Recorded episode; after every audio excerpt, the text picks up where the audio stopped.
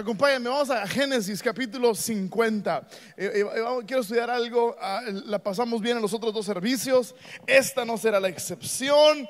Génesis capítulo 50, versos 24 y 25, luego vamos a Éxodo, luego vamos a terminar en Josué y vamos a ver a dónde nos lleva este avión y que el Señor nos hable. ¿Cuántos quieren que Dios les hable algo? Amén, amén, amén. Ok, gloria a Dios. Génesis 50, verso 24 dice, tiempo después, ahí está en pantalla, tiempo después José les dijo a sus hermanos, yo estoy a punto de morir, pero sin duda Dios vendrá a ayudarlos. Alguien diga amén a eso. Sin duda Dios vendrá ayudarlos y los llevará de este país a la tierra que prometió a Abraham, Isaac y Jacob. Entonces José hizo que sus hijos le prestaran juramento y les dijo, sin duda Dios vendrá a ayudarlos y cuando esto ocurra, ustedes deberán llevarse de aquí mis huesos, mis huesos. Éxodo capítulo um, 13, Éxodo capítulo 13, versos 17 al 22 para consideración.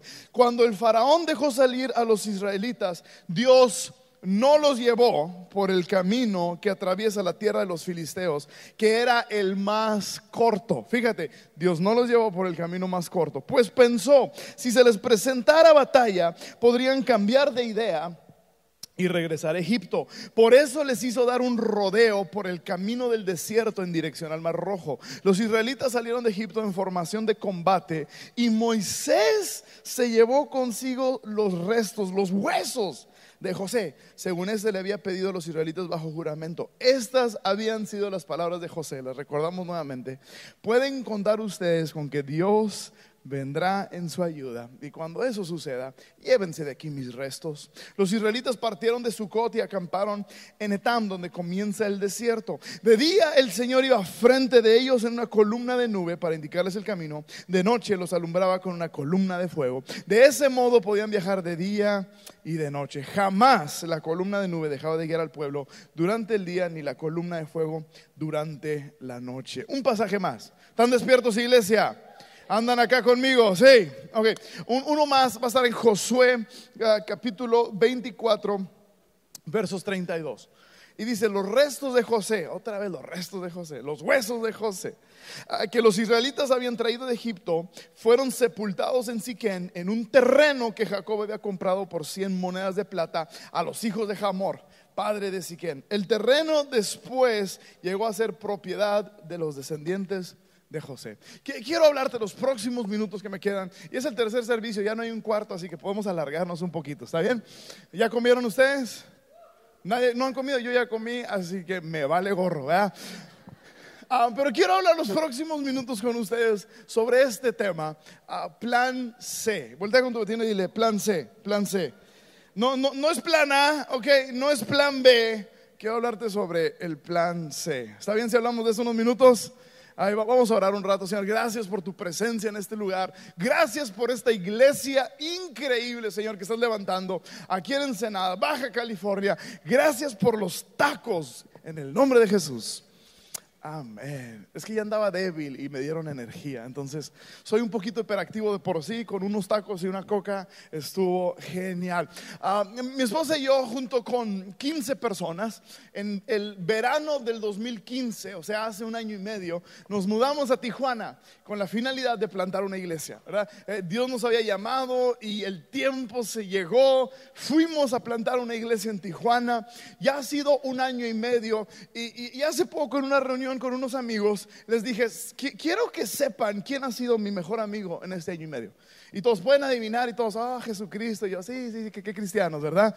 Pero, pero ¿quién ha sido mi mejor amigo en, en este año y medio? Le dije, ha sido alguien que me ha sacado de, de los peores líos, ha sido alguien que me mantiene siempre en la dirección correcta, ha sido alguien que, que me ha librado de perderme una y otra y otra vez, me ha sacado de tantos apuros, me ha sacado de tantos problemas. Mi amigo fiel ha sido Google Maps, Google Maps. ¿Alguien usa Google Maps? Ah, yo sé que están en Ensenada y aquí no te pierdes porque nomás hay un semáforo, ¿verdad? y hay un Oxxo nada más, entonces las direcciones son más sencillas. Pero los que somos de la ciudad grande, nada, no es cierto, no se crea. Ah, lo- los que somos de la ciudad grande, eh, yo me pierdo un poquito, es más, me pierdo mucho en, en Tijuana, ¿verdad? Y, y todos los días uso el Google Maps. Es la razón por la que me llegan 1500 pesos de celular, ¿verdad? Porque si a- al- alguien, bueno, ese es otro tema, otra predicación, Pe- pero me llega tanto celular y lo uso tan seguido, porque si no fuera por Google Maps, yo me perdería horrible. Eh, Tijuana está tan caótico y no tiene lógica la ciudad, ¿verdad? Que, que si agarras una calle mal, te vas por un despeñadero y te mueres, ¿verdad? Entonces, si van a Tijuana, usen Google Maps, ¿ok? Y, mi, cosa favorita de Google Maps es que tú agarras el, el destino que quieres y dices, quiero ir a los tacos salseados, ¿verdad? Y ah, quiero ir a los- al taconazo, a donde sea de tacos, y le pones la dirección. ¿Y qué hace Google Maps? Te arroja la ruta más corta a tu destino. Ellos consideran el tráfico, ellos consideran la hora, ellos consideran el día, ¿verdad? Ellos son, son magos, ¿verdad? Y, y te enseñan, es el tercer servicio, gloria a Dios, te enseñan la ruta más corta al destino que tú escogiste.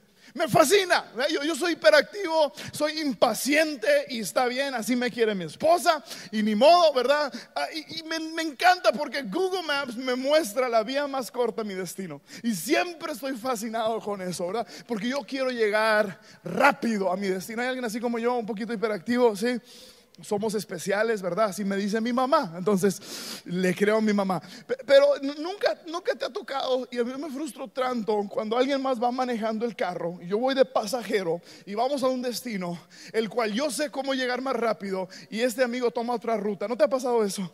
Y que es como que, ¡ay! ¿Por qué no te fuiste por la Riverol? En la única calle que pensé en Ensenada, ¿verdad? ¿Por qué, ¿Por qué no te fuiste?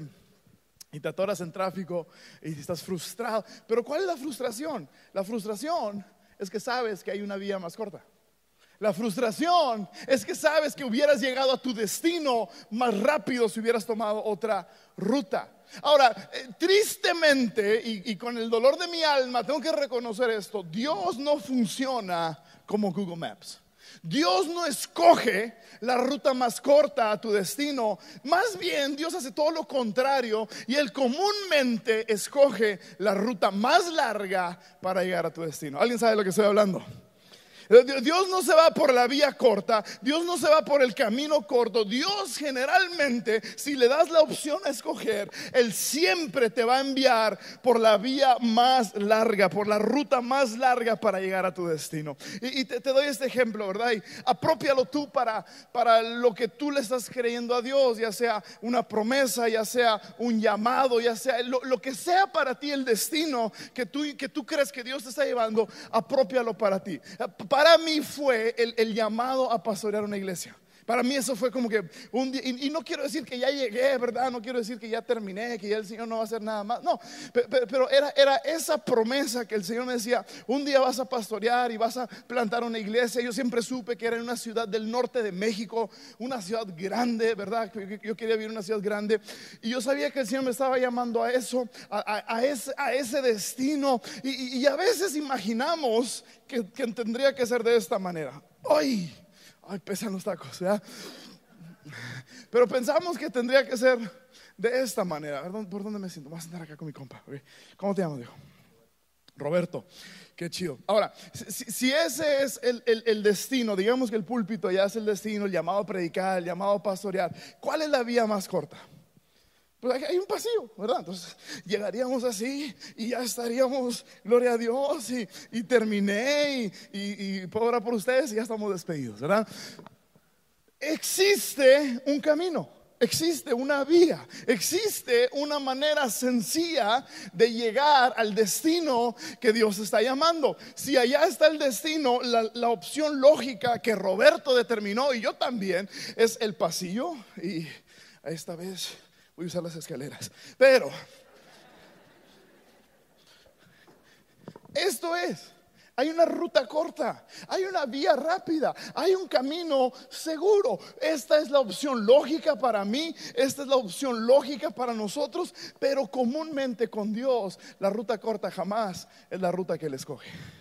De hecho, el pasaje que leímos dice que Dios no los llevó por el camino corto, por el camino de, por los filisteos, aunque era la vía más corta.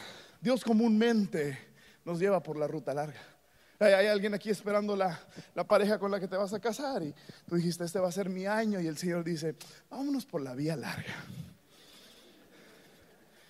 Alguien diga amén. Algún papá diga amén, aunque sea. Porque ningún hijo va a decir amén. Y, y, te apuesto esto aún más. Te apuesto que conoces matrimonios destrozados a tu alrededor que se fueron por la vía rápida, se apresuraron a algo y el fundamento no era el necesario, el suficiente. Y ahora los encuentras destrozados porque se apresuraron a su destino sin aceptar el camino que Dios tenía para ellos. Si están conmigo, iglesia, si están conmigo. Ah, yo, yo pensaría igual que Roberto, voy a hacer esto otra vez, yo pensaría igual que Roberto, que la vía más rápida y la vía más lógica es derecho. Ah, pero comúnmente con Dios jamás escoge la ruta corta. Generalmente Dios nos manda por este camino. Es como que, ah, con permiso, con permiso, no los quiero incomodar, pero el Señor me está llevando por aquí. Y, y esto pasa, tu mente te dice que es por acá, pero el Espíritu Santo te dice que es por acá. ¿No te ha pasado eso? ¿Alguien se ha frustrado con eso alguna vez en la vida? Entonces, Señor, Señor, ¿para qué me lo enseñas? ¿Para qué me enseñas el final si todavía no es el tiempo? ¿A alguien le ha pasado eso? Si ya saben cómo soy, ¿para qué me invitan? ¿Verdad? si ya saben cómo me pongo, ¿para qué me... Entonces el Señor te lleva por estos pasillos curiosos y, a veces son pasillos que, que, no tienen ni siquiera un camino más y te atoras y te regresas y, y Señor, pero es, es, por allá. Y el Señor dice, sí, pero no, pero todavía no, ¿verdad? Y, te tienes que sentar un ratito, quita el iPhone. Me cansé. ¿Cómo estás? Bien, qué bueno. Ah, y, estamos todos esperando. Ah, para nosotros, escucha, para nosotros el final, el destino, eh, el, el, destino es el premio. Pero ¿sabes? Con Dios, ¿sabes cuál es el premio? El proceso. Para nosotros el destino es el premio. Para Dios el proceso es el premio. Y si antes de irte para allá tienes que atravesar otras rutas que, te acercan, pero no suficiente, que, te, van, no, no, camino por ahí porque está rota la pierna de mi amigo, ¿verdad? Y, el Señor te lleva por todas estas diferentes vías alternas y no son lo que tú pensaste. Y alguien aquí está en horizonte el día de hoy diciendo, a, la torre tengo tanto, tantos dones y tantos talentos en mi vida y aquí en la iglesia me tienen limpiando los baños, ¿verdad? O sea, si tan solo supieran quién soy yo, ¿verdad? Ya me hubieran dado el púlpito hace como ocho años, pero, pero me tienen a ver, alguien le estoy predicando. Me tienen aquí dando vueltas y estoy incomodando a todos, ¿verdad? Están bien dobladitos con sus piernas y lo siento, pero la mente te dice un lado y el Espíritu Santo te dice que es otra dirección. Y, y esto es lo que tenemos que entender. Para Dios lo importante no es el destino necesariamente. Para Dios lo importante es el desarrollo de tu carácter durante el proceso que Él te va llevando. Yo quiero llegar. Y Dios dice, pero hay otros caminos que necesitas transitar primero. Yo, yo, quiero finalmente aterrizar. Y Dios dice, no, no, lo, lo, importante no es tanto el destino, lo importante es el desarrollo en tu vida, la formación que vas a recibir al aceptar otras, otras rutas. Dile a tu vecino, plan C, plan C, plan C. Dile, quiero escuchar, dile, plan C. Es el plan C, es el plan C. Ah, hemos sido bien bendecidos en Tijuana con, la iglesia que plantamos, ¿verdad? Y ah, muchos piensan a la torre, qué rápido. El Señor nos bendijo bien fácil. En, tenemos un año y medio, somos 1300 personas en tres ubicaciones, ¿verdad? Y todo el mundo dice, ah, qué fácil, heme aquí, envíame, Señor, a mí también, ¿verdad? Yo quiero eso. Pero lo que nadie ve han sido los ocho años antes que el Señor nos había llamado a plantar, donde todavía, no sé, no era en, en esa manera, era como Dios quería y yo me quería adelantar y el Señor siempre nos llevaba por otro camino. Yo me quería adelantar y el Señor siempre nos llevaba por otro camino, porque escucha, Dios no solamente quiere que llegues a tu destino, Él quiere que llegues en la manera en la que Él quiere que llegues. No, no solo es llegar, sino es llegar como Él dice. No solamente es el destino, es llegar en la manera en la que Él quiere que tú llegues. Si estás conmigo. Ahora, regresando a, nuestro, a nuestra historia, aquí está finalmente el pueblo de Dios, finalmente, tras 430 años de esclavitud, finalmente son puestos en libertad. Verso 17. Finalmente el faraón los dejó salir. Y el pasaje dice que Dios no los llevó por el camino que atraviesa la tierra de los filisteos, aunque era el más que, el más que. Esto me frustra a mí. ¿Para qué me enseñas el camino corto si no me vas a llevar? ¿Para qué existe un camino corto si no me vas a llevar por ahí? ¿Para qué inventas el camino corto si no vamos a atravesar ese camino? ¿Para qué me están metiendo? ¿Para qué existe la opción si ni siquiera nos vas a hacer pasar por ahí? Imagina el pueblo, han sido esclavos por 430 años, una esclavitud, una servidumbre, un, dolor diario y finalmente son puestos en libertad. Finalmente hay celebración. Finalmente ya, ya pueden caminar en la dirección que Dios tiene para ellos y ellos empiezan a caminar por la ruta corta, porque es la ruta obvia, Dios le dice, no, por ahí no es. Señor, pero nos está sacando y ahora, todavía tenemos que rodear, ahora todavía tenemos que caminar, ahora todavía tenemos que avanzar más. O sea, e, espérate, Señor, ¿por qué no nos llevas por esta ruta? Es la ruta corta. Ponme el mapa, verás, tengo un mapa para que lo entendamos más y para que te frustres más, ¿ok? Checa. Número uno, todos sabemos que al final atravesaron por el Mar Rojo, ¿se acuerdan? Todos vieron, todos vimos el príncipe de Egipto, ¿verdad? Sí, ok. Entonces, en la primera ruta no tenía ni mar ni nada. Estaba totalmente despejado. Allá está la tierra prometida, donde termina la pantalla, ahí está el mar. O sea, literalmente el camino de tres días que, que dicen los teólogos que es, ese camino de tres días era un camino con vista al mar. Era la ruta escénica de Tijuana Ensenada. O sea, una chulada viendo estos paisajes, un coco en la mano, ¿verdad? Cantando Kumbaya, gloria a Dios, ¿verdad? Y, caminando por la playa sin problemas tres días. Y era la, vía más corta, era la vista más bonita, era el menos desgaste. Y el Señor dice: No, no, no, no, no, no, no, por ahí no se van a ir. Por ahí no y Dios dice: No se van a ir por ahí, porque si se van por ahí se van a enfrentar con los filisteos. Ahora, los filisteos, eventualmente el pueblo de Israel iba a derrotar a los filisteos cuando un hombre llamado David derrotó al gigante Goliat. ¿Se acuerdan de esa historia? Pero todavía no había llegado el momento para eso. ¿Por qué? Porque hay carácter que tiene que ser desarrollado en la vida del pueblo de Israel antes de que puedan derrotar los gigantes que están destinados a derrotar. Lo que le quiero decir a alguien el día de hoy es que hay retos en tu vida que aún no los vas a vencer ser porque hay carácter que tiene que ser desarrollado en ti. ¿Alguien reciba eso? Hay Cristo tiene que ser formado en ti. No es que no los vas a derrotar, no, no es que no te toca a ti derrotarlos, es que antes de correr tienes que aprender a caminar. Antes de, correr con todas tus fuerzas a algo, necesitas por un momento aceptar otras vías, la ruta larga que Dios está estableciendo para ti. No solamente porque puedes hacer algo, significa que debes hacerlo y hay carácter que tiene que ser desarrollado en ti. Entonces el Señor le dice, no, no se van a ir por ahí. Un día van a derrotar a los filisteos, pero ese día todavía no ha llegado. Hay muchos que queremos correr antes de caminar. Hay muchos que queremos el premio ya, cueste lo que cueste, atravesemos a quien atravesemos, aplastemos a quien aplastemos, queremos la promoción y hacemos las tranzas en el trabajo, porque el que no tranza, no avanza. Y queremos hacer todo lo posible para llegar a lo que pensamos que Dios nos ha llamado. Y el Señor dice, espérate, no es el plan A, no es el plan B. Hay un plan C que necesitas aceptar porque hay carácter que tiene que ser desarrollado en tu vida. Escucha, te lo voy a poner de, de esta manera porque ya me cansé de bajarme. Entonces vamos a, vamos a hacerlo de esta manera. E, este es el, digamos que este es el destino, ¿está bien?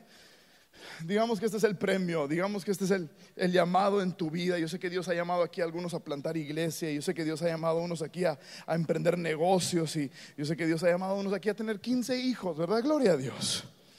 Sea lo que sea el destino al que Dios está llamando a hacer es de Dios, es, la promesa, es el llamado, es el destino. Y, fíjate el versículo 18, pon el versículo 18. Dios no nos deja ir por la ruta número uno eh, y dice que por eso los hizo dar un rodeo. Rodeo, esa palabra en la etimología original significa un vueltón, ¿verdad? Entonces, los hizo dar un vueltón por el desierto en dirección al Mar Rojo. Los hizo dar un vueltón. ¿No te ha pasado en tu caminar con Cristo que sientes que ya casi vas a llegar a tu destino y de pronto hay algo que te hace dar una vuelta sota? ¿No le ha pasado eso a alguien?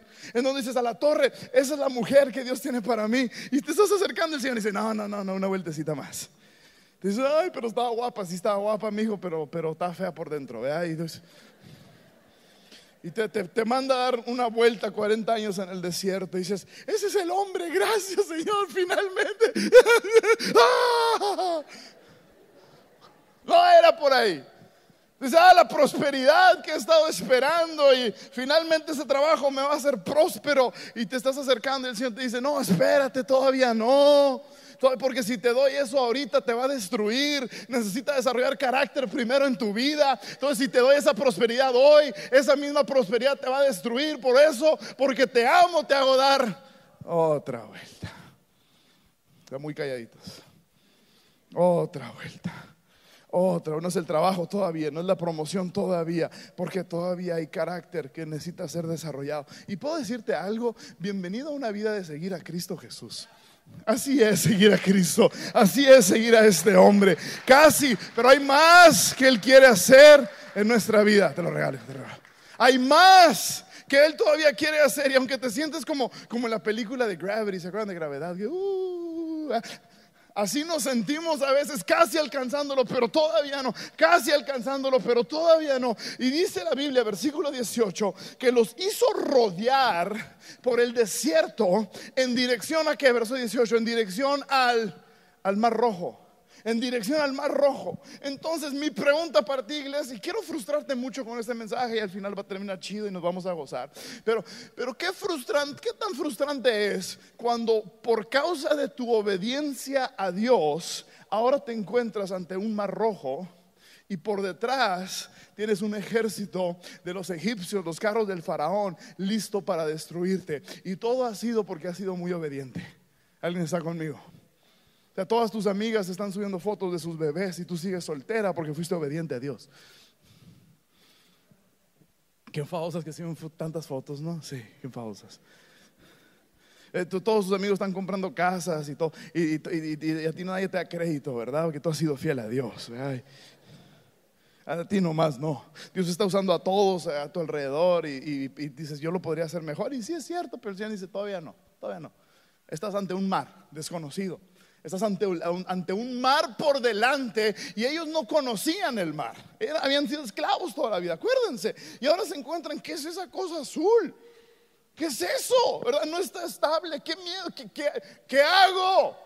No, no sé qué está por delante. Ok, vamos a voltear hacia atrás. No, viene un ejército a destruirnos. Todo por ser obediente. No es por rebeldía, no es por hipocresía, no es porque no amas a Dios. Al contrario, por amar y seguir a Dios, te encuentras en esta posición. ¿Alguien ha estado ahí alguna vez? ¿Alguien está conmigo? En donde he sido fiel y ahora no hay escapatoria a mi alrededor. He sido obediente y ahora no hay nada. He sido honesto y transparente y ahora me encuentro en este momento debilitado. Y, escucha, tú y yo sabemos la historia y decimos, pero el mar se va a abrir, aleluya, ¿verdad? ¿Por qué no tienen fe? Si tuvieras fe como un grano de mostaza. chido, gloria a Dios. Tú y yo sabemos la historia, ellos no sabían la historia. Para, ellos, ¿en, qué ¿en qué nos metimos? Y empiezan a quejarse y nosotros leemos el texto y decimos, qué ingratos. Dios los libró con diez plagas qué ingratos. estaríamos igual o peor, quejándonos. Señor, nos trajiste aquí para matarnos. Ah, ah, y, está, no aceptamos la vía de tres días, no, no nos fuimos por ese camino corto porque tú nos dijiste que no. Y ahora estamos delante de un mar. Y no solamente delante de un mar, tenemos un ejército por detrás que nos va a derrotar. ¿Qué hacemos? ¿En qué nos hemos metido? Ahora para que te frustres más, ponme el mapa, ¿verdad? te va a frustrar un poquito más. Y necesito dos personas. Véngase, hijo, usted, usted, véngase. Si usted y usted. Usted, ajá. Súbanse. Súbanse por ahí. Vuélvanse a bajar. No, no Quiero que se cansen como yo. Uh, ahí es usted, ahí es usted. Ahora, e, el Señor dice, el pasaje dice que no los llevó por la primera ruta. ¿Por qué? Porque habían, por delante estaban los, los filisteos, este hombre tiene cara de filisteo, ¿verdad? Entonces, Filisteo incircunciso. Muy bien. Están los filisteos por delante. Entonces, eh, eh, el Señor los libró de los filisteos al no dejarlos ir por la ruta más corta. Escucha, esto te va a bendecir. Por no dejarte ir por la ruta más corta, el Señor te está librando, no solo los filisteos, también te está librando de los, de los egipcios. Voltees egipcios, así, así, así. También de los egipcios. Entonces, escucha, Dios a veces nos permite, nos cierra puertas, ¿verdad? Y nosotros nos frustramos, pero así como los israelitas, por no dejarlos ir por la ruta número uno los estaba librando de los filisteos y no solo eso, los estaba librando de los egipcios. Imagina que si hubieran ido por esa vía corta, hubieran estado atrapados entre estos dos ejércitos, hubieran sido aniquilados inmediatamente, se hubieran muerto, ¿verdad? Muchas veces en nuestra vida, cuando Dios no abre la puerta, deberíamos de darle gracias a Él en vez de quejarnos, porque tú no sabes de lo que te ha librado. Dale gracias a Dios que no te hizo caso, esa muchacha, ¿verdad? Porque ahorita sí estarías en un dilema. Alguien diga amén, por favor. Gracias a Dios que el crédito no te lo... Qué bueno que no te dieron esa casa, ¿sabías? Qué bueno que no te dieron el carro. Qué bueno que la tarjeta de crédito no pasó en ese día porque estarías en una bronca que ni siquiera te puedes imaginar. Qué bueno que no te hicieron caso. Qué bueno, qué bueno, qué bueno. Alguien celebre las cosas que Dios no ha hecho, de lo que nos ha librado. Ya no estoy ya no estoy atrapado. Los filisteos me hubieran derrotado y los egipcios hubieran hecho un sándwich, ¿verdad? Hubiera estado destrozado y aniquilado por no irte por la vía rápida. Dios te ha librado de tantas cosas. Te querías casar antes y el Señor dice, no sabes de lo que te libré. Oye, espérate, alguien necesita escuchar. Qué bueno que no se hizo ese negocio, ¿sabías? Qué bueno, porque te iban a transear. Es un desgraciado el socio que ibas a agarrar. Qué bueno que no se hizo ese negocio. No sé para quién es esa palabra, pero recíbela. Qué bueno. Diga alguien, diga, qué bueno, qué bueno. Eh, eh, entonces, entonces, ok, chido, señor. Simón, plan A no me gustó, ya siempre está bien, porque los filisteos, y, están bien feos los filisteos, velos, ¿verdad? Entonces, qué bueno que no nos llevó por ahí, gloria a Dios. Pero, pero escucha, frústrate un poquito conmigo, porque todavía hay un plan B, hay un plan B que no incluye, hay un plan B, mapa, que no incluye agua. Entiendo que el plan A, pues es para librarme de los filisteos. Y, ya, te puedo decir, gracias filisteo. Pero existe un plan B, en donde no hay que atravesar el agua. Y qué frustrante que el Señor no nos llevó por el plan B. O sea, ahí nadie se iba a mojar, todo bien, ¿verdad? O sea, el agua salada me pone la piel fea, ¿verdad? Entonces, hay un plan B. Señor, ¿por qué no nos llevaste por el plan B? No, no hay filisteos por delante. La tierra prometida está por allá. Hubiéramos hecho una vuelta en U aquí por abajo. O sea, si es cierto, no, está la vista al mar, ¿verdad? sin el coco en la mano está bien. Aquí hacemos una ruta larga, ¿verdad? Y, y, el, proceso vamos cumpliendo el primer mandamiento de multiplicarse y llenar la tierra. Todo chido, ¿verdad? Y, vamos llegando. Te puedes reír en la iglesia. Alguien diga amén, Vamos a hacer aquí una vuelta en U y llegamos allá arriba a la tierra prometida. Pero escucha, estaba leyendo eso y dije, Señor, ¿por qué no los mandaste por ese, por, el plan B? Porque aunque no estuvieran los filisteos, ¿quién hubieran tenido detrás de ellos todavía? A estos egipcios. Están más fuertes los egipcios que los filisteos. Y escucha, sí, sígueme, sígueme. Aquí es donde viven muchos. Sí, libertad en Cristo, futuro brillante, pero estás atormentado por Egipto. Estás atormentado por el pasado. Estás atormentado por los errores de ayer. Estás atormentado. ¿Y, y, cuántos no hay sirviendo? Escúchame, ¿qué dices? Ojalá y nadie se entere lo que hice. Ojalá y ahorita nadie, se entere que estoy adicto a pornografía. Ojalá, y nadie se entere lo que, cómo fui infiel a mi mujer. Ojalá y nadie se entere lo que me robé. Ojalá y nadie vea los esqueletos que tengo en mi closet guardados, ¿verdad? La culpa y la condenación te están persiguiendo y los fantasmas de tu pasado te siguen aterrorizando, ¿verdad? Y están yendo tras de ti. Gracias, Egipto. Y Cristo no quiere ni que te encuentres atrapado entre filisteos y egipcios y tampoco quiere que seas atormentado por tu pasado. Por lo tanto, la única opción lógica es el plan C. Alguien diga conmigo, plan C.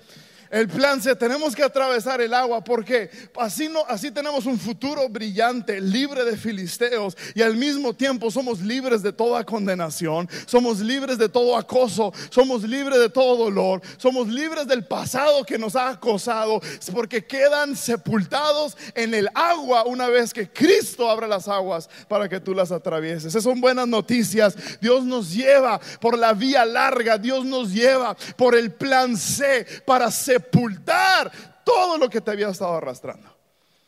Él te libra ni siquiera te dabas cuenta, pero esa vía larga que tomaste, esa ruta larga que tomaste, ese plan C que tomaste, Dios te ha estado librando una y otra y otra vez de filisteos por delante y de egipcios por detrás. Vamos, son buenas noticias, iglesia. Él no te quiere atrapado y Él no te quiere perseguido. Él te quiere libre y por lo tanto tienes que atravesar las profundidades de lo desconocido.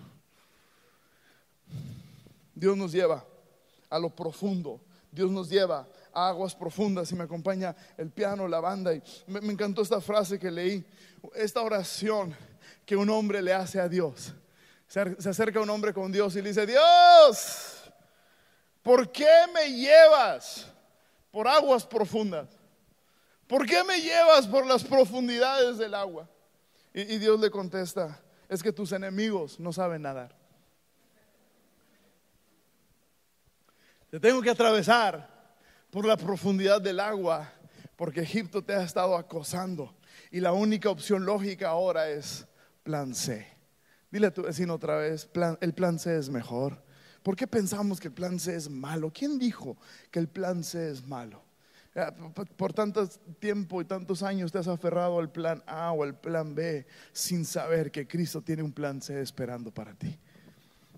Aunque sea atravesar las profundidades del agua para ser libre de lo que, te condena. Alguien dele un amén ahí a Dios, por favor. Ahora, ahí podríamos terminar eh, este pasaje y, y, sería bueno, sería gloria a Dios, pero hay un versículo aquí que me tiene dando vueltas y vueltas en mi cabeza y es el versículo 19, si me lo pones. En, en el versículo 19 Dice, una vez que fueron libres el pueblo de Israel de la esclavitud de Egipto, ah, fueron libres y, de pronto Moisés, dice verso 19, se llevó consigo los restos de José, los huesos de José, según este se lo había pedido a los israelitas bajo juramento. Estas habían sido las palabras de José. Pueden contar ustedes con que Dios vendrá a su ayuda. Cuando eso suceda, llévense de aquí mis restos. ¿Te escucha? Alguien présteme una bolsa, por favor. Una bolsa. A veces me olvidó mi bolsa, ¿verdad? Una bolsa. Está bien, de mujer. Si es negra de preferencia porque ando de negro, no es cierto, no es cierto. Esta combina con mis ojos. checa esto. Um, están en medio de, darle gracias a Dios por la libertad que ha provisto. ¿Cuántos años tenían esclavos en Egipto? ¿Se acuerdan? 430 años de esclavitud en Egipto.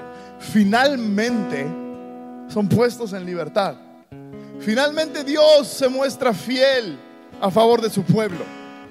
Y antes de salir de Egipto, Moisés dice, ¡Ey, espérense, espérense! Se me olvidaron los huesos de José. Y, va por los huesos de José. Y no, sé cómo le hizo, no sé si fue al panteón y se aventó una Walking Dead, ¿verdad? Y se metió a, escarbar y, sacó del cementerio los huesos y ahí los llevaba con él. O sea, eh, eh, la primera vez que escuchamos de los huesos de José, te lo leí, fue Génesis 50 donde Moisés dice, cuando Dios venga, cuando Dios se muestre fiel a su favor, a favor de ustedes, lleven mis restos, sáquenlos de Egipto. Y, luego entonces Moisés dice, a la torre Dios está cumpliendo su promesa, vamos a cumplir nuestro juramento con José, vamos por los huesos. Y lleva los huesos. Y ahí anda, José, ahí anda Moisés con los huesos. ¿Qué traes ahí Moisés? Pues unos huesos. ¿Y esos huesos de quién son? ¿Son para el perro? No, son, son de José. Son los huesos de José. ¿Y para qué son los huesos de José? y yo creo Y, esta es mi deducción, porque escuchamos Génesis 50 los huesos, Éxodo 13 los huesos, y finaliza mencionándolos una vez más la escritura en Josué capítulo 24. Y en Josué capítulo 24 muestra, eh, hace mención de los huesos una vez que el pueblo de Israel entra en la tierra prometida. Aquí no han entrado, en Éxodo no han entrado, solamente están saliendo de esclavitud. Y cuando finalmente entran, vuelven a mencionarse los huesos. Entonces como que los huesos eran un recordatorio en diferentes temporadas acerca de las promesas que Dios le había hecho al pueblo de Israel. Yo me imagino a Moisés cargando esos huesos y le preguntaban, ¿qué haces Moisés? Aquí traigo los huesos. ¿Por qué trae los huesos Moisés? Porque me recuerdan la promesa que Dios le hizo a José de que Él vendría a rescatarnos. Y aunque pasaron 430 años, esto es un recordatorio de la fidelidad de Dios. 40 años después de estar rondeando en el desierto, nuevamente aparecen los huesos como un recordatorio de la fidelidad de Dios. Lo que creo que quiero decirte, iglesia, el día de hoy es que no importa cuánto tarda llegar a ese destino, no importa cuántas rutas diferentes tienes que tomar, no importa por cuántos caminos tienes que transitar, siempre lleva contigo los huesos de la fidelidad de Dios. Siempre lleva contigo un recordatorio de que Dios es bueno. Siempre lleva contigo un recordatorio de que si lo hizo ayer, adivina qué, lo hará hoy. Y si lo hará hoy, también significa que lo va a hacer mañana. Si ha sido fiel con nosotros hasta este momento, podemos confiar que seguirá siendo fiel. Vamos, alguien dele una alabanza al Señor. Si Dios ha sido bueno hasta hoy, podemos confiar en que seguirá siendo bueno, seguirá siendo fiel con su iglesia, donde alguien tendrá un recordatorio el día de hoy. Levanta tus manos, vamos a entonar su nombre, sobre todo nombre. Eres fiel con tu iglesia, eres fiel con tus hijos, eres fiel a tu palabra, tú no fallas. Hoy te adoramos, Jesús.